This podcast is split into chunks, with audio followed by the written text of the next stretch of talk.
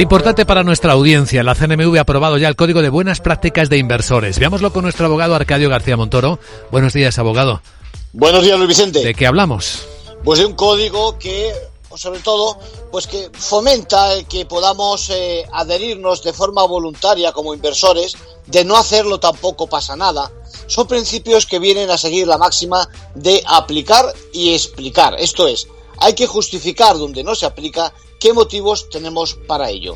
La finalidad es que los inversores institucionales y los gestores de activos no institucionales, pero con participaciones en sociedades cotizadas, se impliquen más en las empresas donde invierten. La Comisión Nacional del Mercado de Valores quiere público esos documentos que contengan unas pautas que fomentan la participación como accionistas en la toma de decisión. Bueno, pero ¿de qué principio se trata?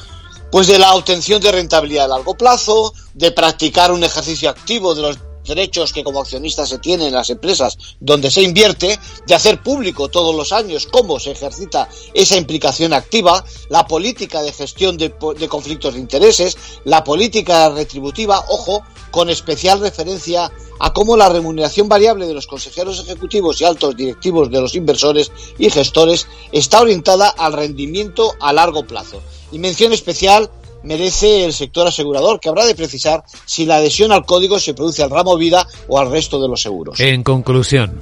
Pues es un paso adelante hacia la inversión responsable. Es posible acogerse a un periodo transitorio de tres años y va a contribuir sin duda a objetivos como la sostenibilidad. Gracias, abogado.